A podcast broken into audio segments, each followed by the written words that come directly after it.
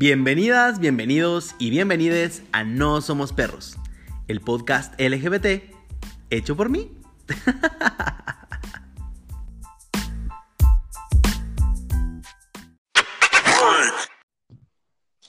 La apropiación cultural puede ser entendida como la utilización de elementos culturales típicos de un colectivo étnico por parte de otro, despojándola de su significado y banalizando su uso. Dicho de forma más breve, es lo que ocurre cuando se usurpa un elemento cultural con finalidades que nada tienen que ver con las que se les atribuye. Hoy vamos a hablar de la apropiación cultural y para eso tengo aquí a mi amiga íntima, Marquitos Llamas. ¿Cómo estás, Marcos? Hola de nuevo, un gusto siempre estar aquí contigo y poder discutir cosas que me parecen bastante interesantes para nuestra comunidad. Genial. Me dijeron que en el episodio pasado estabas muy calladito, entonces te vamos a tener Sí, que voy a poner volumen. Sí, voy a hablar un poco más fuerte, lo siento. Está bien. A ver, la verdad me, la verdad me costó un poco perder el miedo porque sabes que no me gusta mucho hablar cuando me están grabando. Ay, pero digan Otras cosas. Sí, otras cosas sí, pero hablar no. Esas tus cochinadas no te dan miedo, diría mi abuelita. Pues vamos a hablar de la, de la apropiación cultural, Marcos, como un, como un elemento utilizado eh, frecuentemente y recientemente por marcas, productoras, etcétera, etcétera, eh, apropiándose de, cierta, de ciertas expresiones, íconos y demás de la comunidad queer. Pues la verdad es que me parece bastante interesante ese tema porque mm, realmente creo que hasta parte, cierta parte somos culpables todos porque viene el mes del orgullo y todo se pinta de los colores del arco iris y qué bonito y todo es felicidad, pero luego después no tenemos ninguna visibilidad cuando se termina el mes del orgullo. Y las empresas ya nos han tomado como, saben que somos un grupo importante de, de la población, de la población en la cual tenemos ingresos y podemos gastarlo porque no tenemos las, los gastos tradicionales de una persona heterosexual y tratan de explotarlo al final de cuentas. Y es un negocio, es muy válido, pero a veces siento que lo ejecutan de una forma no adecuada. Ok, yo he visto que, bueno, por lo menos en Guatemala apenas empieza a ver algo así como, pero bien chiquitito, eh, un intento muy mínimo por de verdad eh, las marcas hacer como un approach, como un acercamiento a la comunidad queer. No así en, digamos, Estados Unidos, México, Brasil, que llevan como bastante más adelantado. Eh, sin embargo, sabes que yo, yo lo veo bien. No, yo también lo veo bien. Lo que yo siento es de que a veces hay situaciones en las cuales se puede realizar de forma bien y que también lo vamos a aceptar nosotros. Y, por ejemplo, eh, te voy a decir que el- ahora es normal de que en cualquier serie hay un personaje gay que no tiene contexto, que no es, eh, que es unidimensional, que simplemente es uno de los estereotipos gay y lo hacen para ser incluyentes. Mientras que realmente creo que las personas eh, del movimiento queer tenemos historias que merecen ser contadas, tenemos nuestras propias, eh, el- nuestros propios obstáculos, los cuales nos han hecho mejor personas, los cuales nos han dado una identidad de género, lo cual nos han hecho formar un colectivo fuerte. Claro, viéndolo, viéndolo de esa manera, yo, yo estaría de acuerdo. Sin embargo, bueno, no sé, yo, yo soy comunicador y me he dedicado a marketing, o me dediqué a marketing una buena parte de mi vida profesional. Y sí, yo lo veo como algo positivo. Y tal vez te me vas a echar encima como muchos activistas que conozco o que conocido. Pero es que cuando, por ejemplo, en una serie eh, está el personaje gay o el personaje trans, eh, eleva el tema, o sea, lo eleva a un punto en el que le puedes presentar a la persona eh, queer o, o puedes presentar a la persona queer ante un público heterosexual también, o sea, para que de alguna manera al elevar el tema haya cierta empatía por, por la comunidad queer. Esa es mi opinión. Ah, por supuesto. Realmente sí, también tenemos que agradecer de que ahora ah, se habla del tema, hay personajes queer dentro del, dentro de la mayoría de series, en todos los medios, películas, porque al final de cuentas existimos. Claro. Le guste o no le gusten las personas, existimos y, y tienen que familiarizarse con nosotros y poder tratar de entender un poco que existe un gran, una gran diversidad de personas.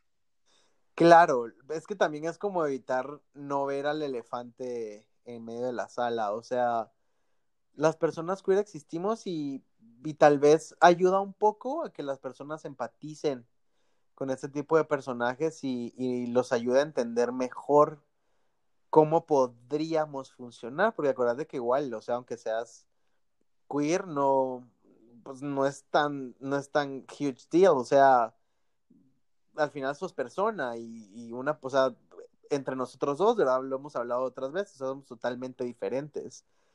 Que nos gusten los hombres, sí. mucho, mucho, es otra cosa, pero creo que eso tenemos en común y luego eh, hacen cosas que nos hacen dos personas totalmente distintas, o sea, hay cosas que nos hacen totalmente distintos. Sin embargo, yo sí lo, lo veo positivo, o sea... Sí, o sea, yo también lo veo positivo. Yo cuando siento que a veces eh, no se hacen las cosas bien es, por ejemplo, cuando eh, ves que un actor, por decirte, heterosexual puede representar perfectamente a alguien heterosexual y a alguien gay.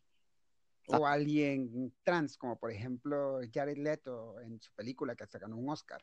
Ajá. Pero luego te das cuenta de que es una persona heterosexual y cuando hay muchas personas que realmente son LGTB, se ven discriminadas en esa misma industria, en las cuales no tienen mayor cantidad de oportunidades para representar eh, papeles para los cuales serían adecuados. Te voy a poner un ejemplo, ay, se me fue el nombre de este actor, pero uh -huh. que era totalmente gay y que desde que salió del closet eh, nunca pudo volver a tener papeles. Déjame googlear, tal vez nos puedes eh, decir qué pensás de eso en lo que busco el nombre del actor. Yo estoy totalmente de acuerdo. De hecho, muchas grandes figuras, o sea, aunque todo el mundo diga, ay, este es gay, o sea, salen del closet y pierden mucha popularidad. De hecho, el otro día estaba leyendo un artículo sobre la salida del closet de Ricky Martin. O sea, Ricky Martin, después de salir del closet, pues oficialmente, porque creo que a todos nos la olíamos, ¿verdad? O sea, a, a ella, a la, a la señorita Martin, la señorita Martin no salió del closet, del closet la sacó a ella a patadas. Pero Ricky Martin no se hizo más famoso después de salir del closet.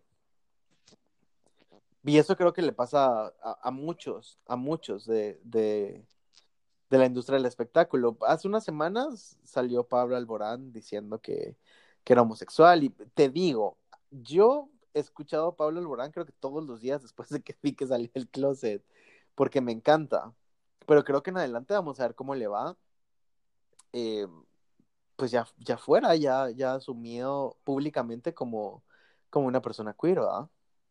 Como quien es al final de cuentas. Y quien te comentaba era eh, Rupert Everett, que hizo el papel del amigo gay de Julia Roberts en la boda de mi mejor. De amigo. mejor amigo, ajá. Él es hetero. Un hombre, eh, no, él es gay.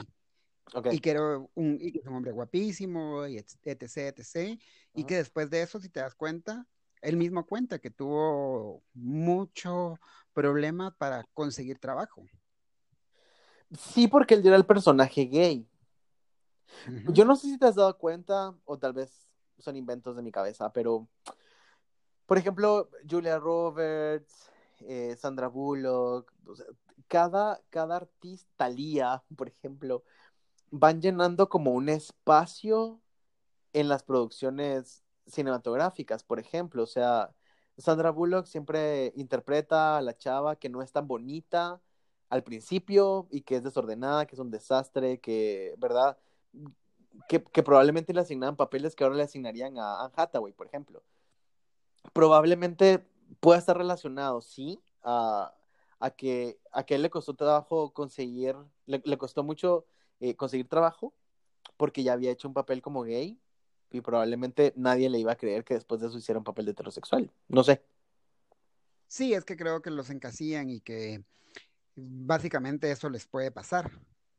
Sí. Por ejemplo, te sucedía, eh, para ponerte como un ejemplo, Eh, tú sabes de que mm, soy muy ignorante en lo que viene a hacer con la cultura eh, trans y drag y todo. Pero díganlo, ¿no es cierto? Pero tú me has educado mucho en eso y no es un tema que a mí me genere particular interés. Entonces no lo conozco tanto. Realmente todo el mundo empezó con el boss de empezar a hablar de la serie de Pose y me y realmente la empecé a ver sin ninguna expectativa. O sea, fue, no tengo nada que hacer, estoy en cuarentena, sí, no tengo nada que hacer, no estoy trabajando desafortunadamente por el momento.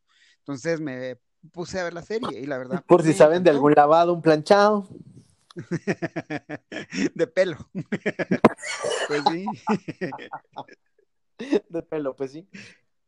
Pues sí. Entonces, em, me pareció de que me gustó la forma en la que la ejecutaron. Para empezar, me gustó de que quienes hicieron los papeles fueran realmente mujeres trans, eh, que, lo, que pudieran matizar todas las eh, experiencias que podían tener en ese momento en el tiempo y de que haya una memoria histórica de, la, de lo que tuvieron que pasar las generaciones anteriores a las nuestras para que podamos tener un poco más de libertades ahora.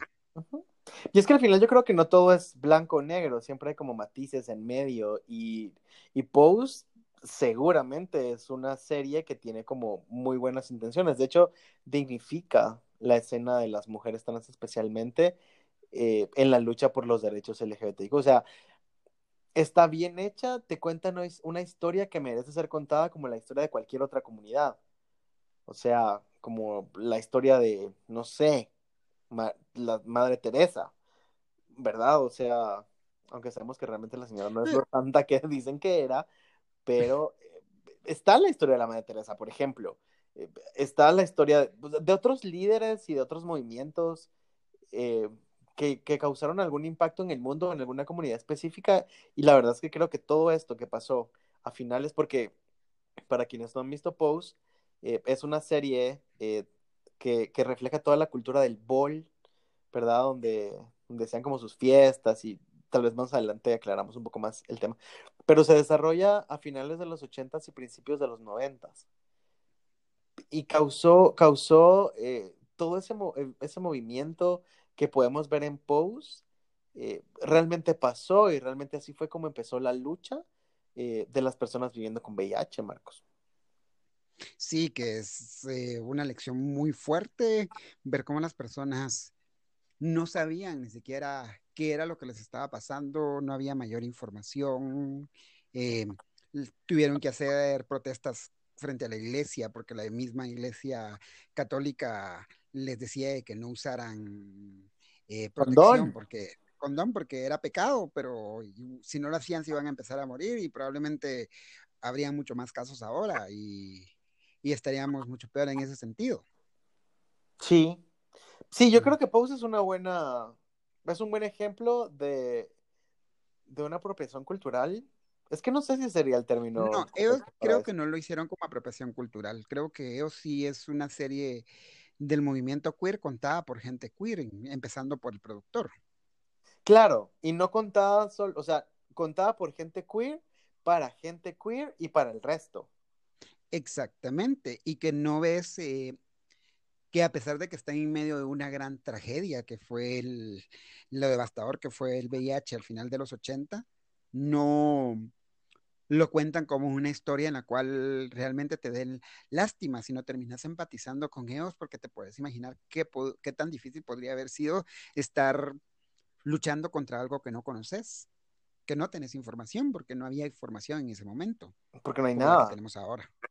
Claro, y aparte cuando hubiera información o cuando hubieran estudios eh, eh, disponibles, digamos, hubo estudios, pero por la manera en la que el ser humano se comunicaba en esa época, que llegara la información de país en país, seguramente no era nada fácil. De hecho, ahora las personas con VIH toman antirretrovirales, que son medicamentos que ya son una o dos pastillas y mucho antes eran 30 en un día.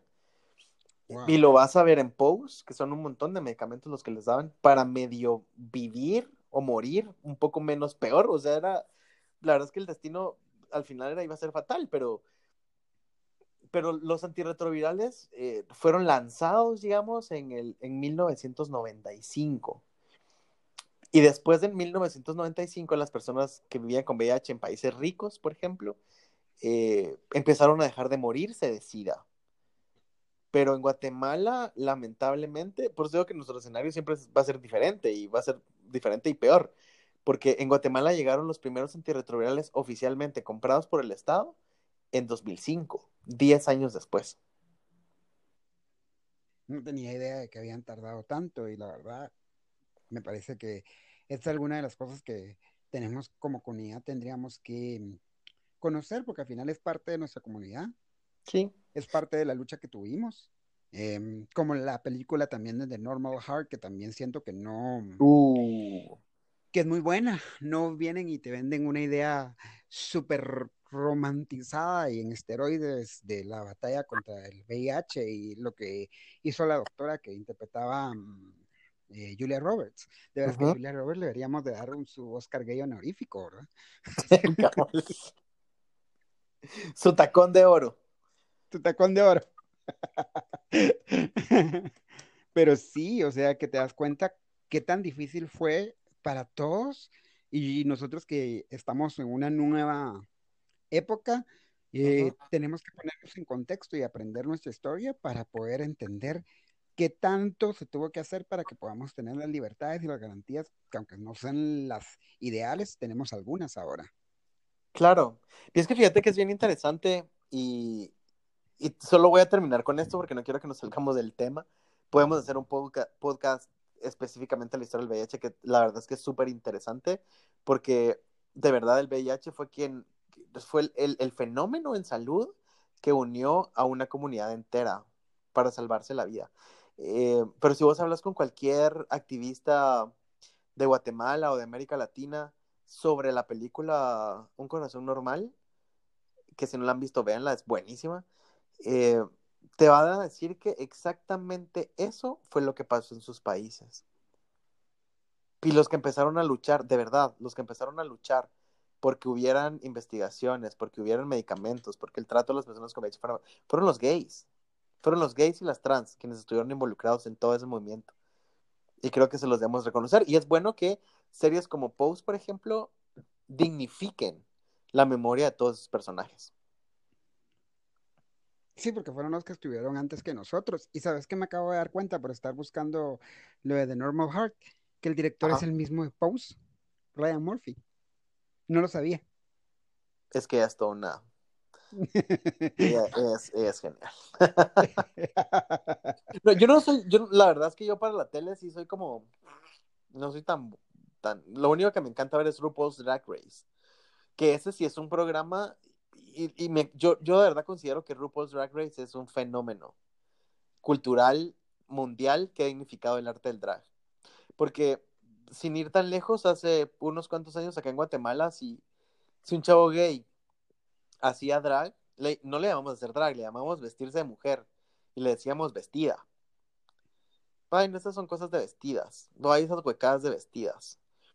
Pero desde que el programa de RuPaul se, se empezó a hacer muy popular, y la gente empezó a reconocerlo como arte y empezamos a ver para arriba a las queens de, del show y ahora todo el mundo quiso hacer drag, me incluyo, o sea...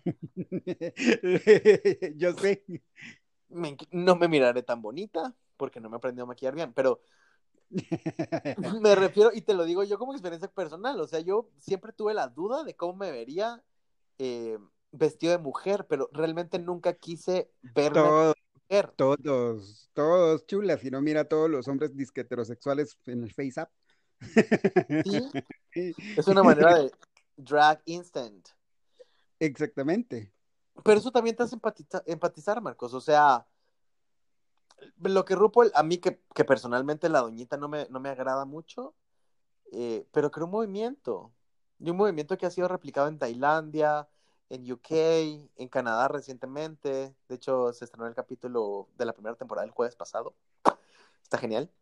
Eh, y también lo, imagínate, hicieron un programa que se llama Switch, eh, que también es de drags en Chile. Hicieron otra cosa, mamarracho, que se llama La Más Draga. Bueno, mamarracho digo yo, pero a mí no me gusta. en México. En México, me imagino, porque solo, con el nombre, solo con el nombre ya me lo imaginé. Sí, era una cosa así como que era, era la tarea de la escuela hacer un, un clon de RuPaul, ¿verdad? Y la que, la que cumplía el rol de RuPaul era Lorena Herrera Morite en la primera. No. La- ya me lo imaginé, me imagino que todo- todos los participantes han de haber sido así como el domingo en la noche, en lugar de la, car- hijo de puta, la cartulina, haber dicho, hijo de puchica, la peluca.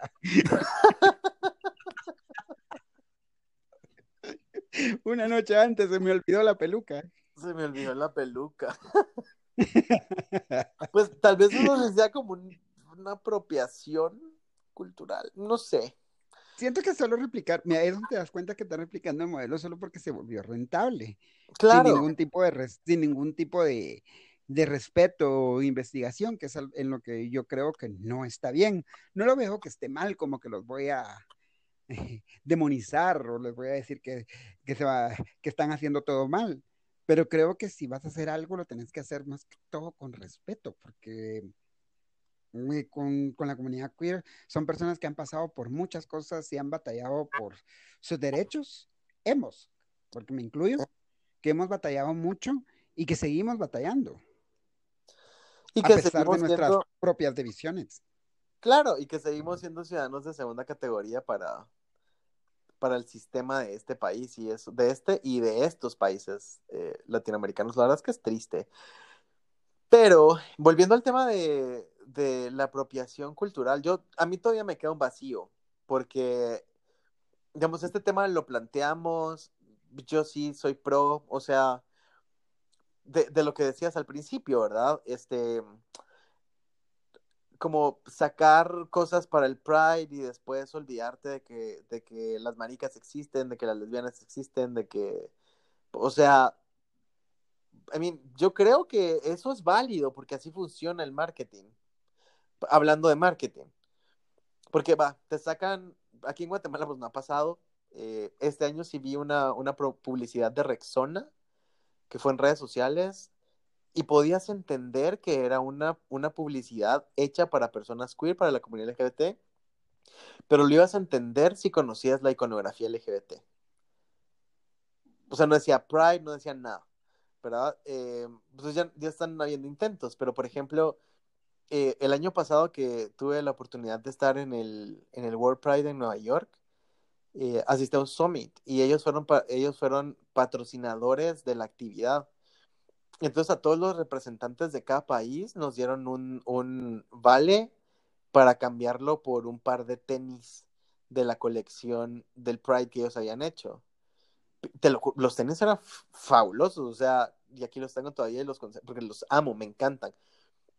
Y no eran tenis baratos, tenían una campaña de marketing muy interesante con, con personas LGBT, eh, específicamente o especialmente personas no binarias y personas trans. Me pareció muy interesante porque al final contribuye y, y creo que vos como, como parte, te lo digo porque así lo veo yo, ¿verdad? Que como parte de un colectivo o de una comunidad, al ver que una marca que tal vez la uses o no, está haciendo algo específicamente para vos, te hace sentir aceptado y te hace sentir bien recibido. Por supuesto. Y creo que también se agradece los esfuerzos que hacen de acercamiento hacia la comunidad. Porque al final de cuentas mm, somos una gran parte del, una gran parte, o mejor dicho, un nicho de mercado, el cual ellos, de cual ellos se benefician bastante. Y Claro. si lees cualquier estudio de mercadeo, te va a decir que eh, los hombres gays tienden a gastar eh, cuatro veces más en ropa, no porque seamos superficiales, sino porque simplemente nuestras prioridades son distintas, no, no tenemos hijos, no tenemos que pagar colegios, como ge- en general. No voy a decir que todos son iguales porque hay familias LGTB, Sí. pero si tienen un ingreso que al final de cuentas se vuelve disponible para poder gastar en otras cosas. Sí, es Y importante. A mí la verdad es que me parece una tremenda estupidez que las empresas guatemaltecas no lo quieran hacer por ser conservadores. Porque, o sea, si te das cuenta, en los, en los bares gays, cuánto licor se consume.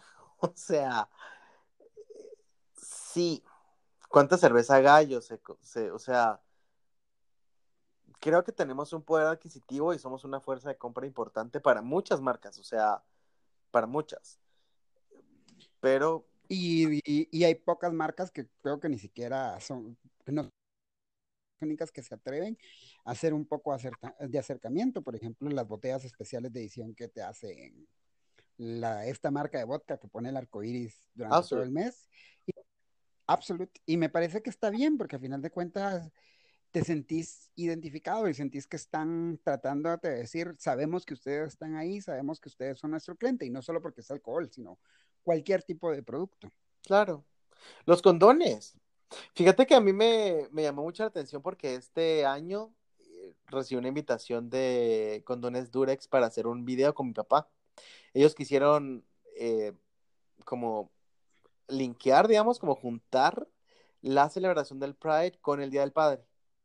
Entonces eh, nos hicieron una entrevista bien cortita, ¿verdad? Acerca de nuestra relación padre-hijo. Eh, y me pareció como interesante, el video qué bonito. Había uno de, de, unas personas en El Salvador, Honduras, Nicaragua, no sé si Nicaragua, Costa Rica sí seguramente. Y lo lanzaron. Luego yo me puse a pensar por qué, ¿verdad? ¿Por qué los condones fueron, han sido como los primeros, ¿verdad? En hacer el intento. Y es tan fácil como darte cuenta que los que todavía usamos condones somos los gays. Y eso fue como, ¿por qué estadísticas?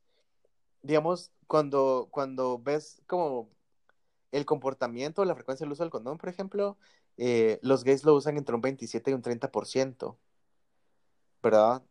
De las veces. O sea, también nuestro uso del condón está como bien bajo, pero mientras le preguntas a un heterosexual es el 0.1%. Y es alarmante, las personas heterosexuales no usan condón.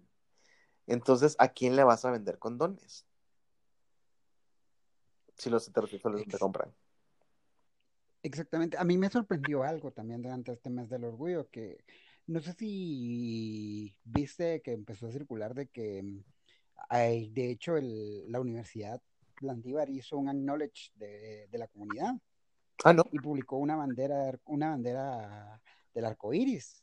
A mí me pareció fabuloso que una entidad totalmente católica y jesuita y religiosa, en la cual pasé muchos años, reconozca, hey, ahí están, al final de cuentas, creo que el, el 80% de los conocidos gays que tengo los conocí ahí. Claro. sí, no, lo, sí, sí, con la, con la cantidad de, con la cantidad de personas queer que, que, que hemos desfilado por la Landívar eh, sí podrías llenar unas 20, 20 discotecas genéticas. O sea, y tal vez por eso. Acuérdate también que la, la Universidad Rafael Andívar es católica, pero es jesuita. Y los jesuitas promueven mucho el tema de la, de la teología de la liberación. Entonces, son bastante más liberales y bastante más accepting, pero... Y está bien, lo tienen que reconocer porque, o sea, la Universidad Rafael no es barata. Entonces, si díganos a nosotros, díganos a nuestros papás. Díganle a mi papá. Eh, ajá, si les estás pagando una mensualidad, pues por lo menos que te reconozcan que, que existís. Yo, yo la verdad es que varias veces me la pasé muy bien en los baños de la universidad, entonces no tengo nada que reclamar. no, no lo dudo, la verdad. ¿Qué piensas de mí? Um, pues em, creo que creo que es un movimiento válido siempre y cuando lo que yo no estoy de acuerdo es cuando no lo hacen con cierto grado de respeto. Claro. Y solo, y solo tratan de, de tratar de exprimir la tendencia. Sí. Sí, es que yo te doy toda la razón en ese, en ese aspecto. O sea, al final todo es negocio. Entonces yo me le uno a RuPaul, por ejemplo, porque, porque me parece que hay un nicho de mercado importante. No porque realmente me interese la diversidad sexual, o sea, no me interesan las personas queer, si existen o no, solo me, me voy a unir porque es un nicho de mercado importante, que puede ser importante. Y si lo tenés que hacer, hacerlo con respeto. Claro. Y, y que también nosotros tenemos que aprender a respetar los acercamientos. Eh, regresamos otra vez a lo que hablamos en el podcast anterior de la publicidad de Calvin Klein, que todo el mundo le empezó a tirar odio de que, que fea, que gorda, que negra, y con el perdón de todos, pero primero que todo, no creo que las personas que estaban tirando hate en su vida hayan comprado algo Calvin Klein. Segundo, era como, yo felicitaría, no es que me haya parecido particularmente bonita la modelo, respeto porque sé que a alguien le ha de parecer bonito, porque no todos somos moneda de oro para gustarle a la misma persona, a gustarle a todo el mundo. Pero cuando, Aparte, pero cuando te pones a ver, es quienes le estaban tirando odio eran gordos, morenos. Entonces, los publicistas únicamente hicieron bien su trabajo. Sabían a qué grupo objetivo reflejar ahí. Y no lo quise hacer para no ponerme mayor controversia, pero casi que entraba un post a decir, dejen de estar diciendo que a cualquiera de ustedes los pudieron haber puesto de modelos ahí. Cumplían con el perfil del puesto. Están enojados porque lo pusieron o porque no son ustedes. o porque no son ustedes. ¿Qué te puedo decir? Algo lo que decíamos el otro día sobre quiero que la pretina de mi calzoncilla diga Calvin Klein, aunque mi billetera diga Leopoldo. Pero es que también así somos. Así son. Yo no quiero generalizar, no quiero decir que todos los gays somos así, porque no todos. Ah, no, no, no. Hay personas muy, muy. Me parece que hay personas muy sensatas, muy centradas, muy. que te pueden aportar mucho en todo Claro. colectivo. Claro, pero Marcos, o sea, vamos a que yo, yo siempre te voy a hablar desde la perspectiva queer y gay, porque es lo que soy. Eh, yo sí veo que nosotros los gays no- nos queremos siempre eh, o nos pintamos siempre como una, como una comunidad muy hegemónica, ya sabes, como, como el, movimiento eh, de Impulse, que, que es un movimiento que impulsado por HF, una organización que, que lucha contra VIH también. Pero lo que sacan es gogo dancers y toda la manera así como súper musculosa y súper linda, ¿verdad? Y todo súper apegado al, a los modelos o a los estándares de belleza establecidos, cuando realmente no todos somos así, o sea, Aquí tenemos dos modelos que no somos así, dirías. no, bueno, yo espero bajar unas cuantas libras los siguientes meses, pero no creo que me mire así, así de hegemónico. Entonces, conclusiones, Marcos. La apropiación cultural no siempre es negativa o no siempre se, o solo cuando es negativo se llama apropiación cultural. Eso es lo que quiero que me quede. Yo creo que apropiación cultural lo decimos cuando, eh, lo has- cuando realmente lo estás haciendo con un fin nada más de lucrar y con, sin respeto a la comunidad, independientemente de qué comunidad sea. Eh, yo sé que tú lo miras mucho desde el punto de vista queer y todo. Yo trato de, de ver más lo que tenemos en común con todas las demás, eh, con, toda- con todos los demás colectivos. Te voy a poner, por ejemplo, la película de Roma. Todo el mundo le tiró odio porque la protagonista era una persona indígena, Yaritza Aparicio. Claro. Y, y al final de cuentas, ¿cómo le tiraban tanto odio en México que tiene una población mayoritariamente indígena? Y miraban que, que Sí. eros- eran, eran ellos mismos los que se estaban tirando odio cuando por primera vez deberían de celebrar que había alguien que lo habían hecho con respeto, que lo estaban haciendo visible en, un, en una película que iba a salir al extranjero. Y era un personaje súper bien hecho, nada exagerado. Sí, la verdad sí creo que... Es que yo creo que la apropiación Vos fuiste uno de los... Perdón. Vos fuiste uno de los que hizo bromas pesadas con Yalitza, Sí. Marcos. pero las hice contigo. Pero sabes que lo hago porque yo siempre. Y con respeto, en un espacio seguro. Es que sabes que lo que pasa es de que vos sabes de que yo tengo como, sáquenme de este momento incómodo. Yo cuando estoy incómodo siempre hago una broma. Y a veces es, ups, me pasé. Y todo el mundo que me conoce sabe que soy así. Sáquenme momento incómodo. Pero eh, sí, o sea, al final de cuentas era como. El sentido de que cuando no lo hacen con respeto, por ejemplo, yo vi Roma y me cambió totalmente el mindset, porque realmente Sí. no hicieron el típico relief cómico de la persona indígena, sino le dieron una, una idea, de, lo ejecutaron bien. Un personaje real. Un personaje, Un personaje real. real, una chava que trabajaba en una casa en esa, en esa época, que se le da la chingada. Sí, Y que a pesar de eso, era su realidad y trataba de ser feliz en su realidad porque es lo que todos hacemos. sí. Y que te das cuenta que todos hemos tenido de cerca a una, no se llama Yalitza en la película, pero todos hemos tenido de cerca a una chava eh, cercana que le pasó lo que le pasó a ella. Ajá. O sea, que la embarazan y Y que le toca sacar adelante sin estudios y sin nada y, bajársela y rifársela para, para sacar adelante a su, a su hijo o hijos. claro, que- pero les pones mingers. Ah, y todos creen, Entonces, y todos quieren- creen que son Regina George. Pues vos sos Gretchen. Vos sos Gretchen. ¿Por qué? Porque mi, porque, mi, Pues sí, porque mi pelo está lleno de secretos, dirías vos. no, yo porque puedo. ¿Cómo, cómo se llama la que con las boobies Karen, adivinaba el clima? Karen. Karen. Karen. Pues bueno, estamos hablando de las conclusiones. Entonces, sí, o sea, creo que tenemos que aprender también a reconocer cuando se está haciendo con respeto y cuando no. ¿Verdad? Como en el caso de. Ay, no sé. Ay, por ejemplo, hay no una sé, película, hay una película horrorosa mexicana que ya no me recuerdo ni cómo se llama, que es de una pareja gay que quieren adoptar y son súper locas y cumplenChes- ay, se me fue el nombre. Eso me parece a mí una apropiación cultural y me parece una falta de respeto. Claro, Es, ya película claro, sí, que porque era el chavo de Garibaldi.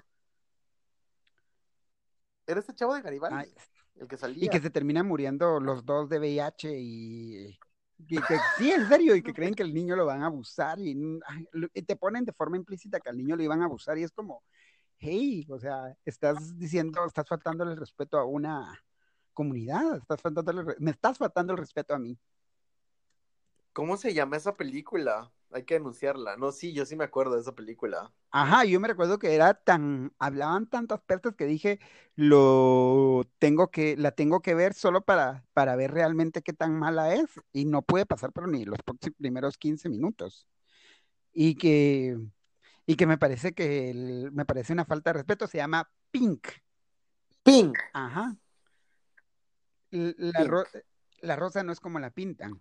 Y por ejemplo, hay una película que yo te lo juro que, que vergüenza, pero creo que la miro todos los años, desde que salió, que se llama Touch of Pink, ahorita me recordé, que, mm, Ajá. que ven como un personaje hindú o pakistaní creo que es, vive en Londres y tiene a su pareja gay y su mamá es ultraconservadora y se dan cuenta de que a final de cuentas solo es educar a tu familia para que tu familia entienda tu postura. Sí. Sí, Y es que así es. lo que yo estoy en contra es de que vengan y se apropien de nuestro movimiento para desinformar. Creo que eso es a lo que quiero. Como la película. Ajá, que eso es a lo que yo creo, eh, a lo que quiero llegar. Lo demás me parece bien que hay siempre y cuando se haga con respeto, el personaje cumpla el fin de hacer visible cierto tipo de personaje, porque no van a poder poner solo un personaje y que nos represente a todos, pero que represente a alguien, que alguien diga, sí me representa, pero no como la película de Pink, que creo que nadie va a decir, es, ellos me representan. A mí de Pose me representa Electra. Yo lo sé, yo siento que sos como muy como Electra. Yo creo que yo, si yo tuviera que ser quién sé quién crees que sería. Ay, no Creo que soy más como, De Pose. creo que soy como, como blanca, un poco maternal y andarle arreglando a todos, Ay. a todos. Barfa. Sí, soy maternal. No, vos serías como la blanca, pero la, la blanca del grupo de Electra. ¿Como cuál? Te tengo que aprender los nombres. fuerte. La que se inyecta silicón. No. La amiga de ella, Ah, ya que sé. era como pelirroja. Ay, sí, ya me recordé. Qué falta de respeto. Si no han visto Pose, la primera temporada está en Netflix. No sé si la segunda ya está en Netflix. Todavía no está, pero si Pero me primera. dicen, yo les paso un link para que la vean, porque yo no me pude quedar con la duda para ver la segunda. Ah, yo también, yo lo quiero. Ahí te la paso. ¿Cómo te encontramos en redes, Maco? Maco Con K. En Instagram.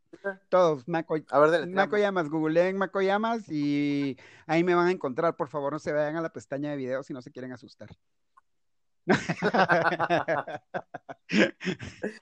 ok, gracias Marcos. Yo soy Duc Tejeda. Esto fue No Somos Perros. Nos escuchamos en el próximo capítulo. Y recuerden que hay que hacer el bien sin mirar a quién. ¡Ay! Muérete, Televisa. Adiós. Bye, cariño. Adiós.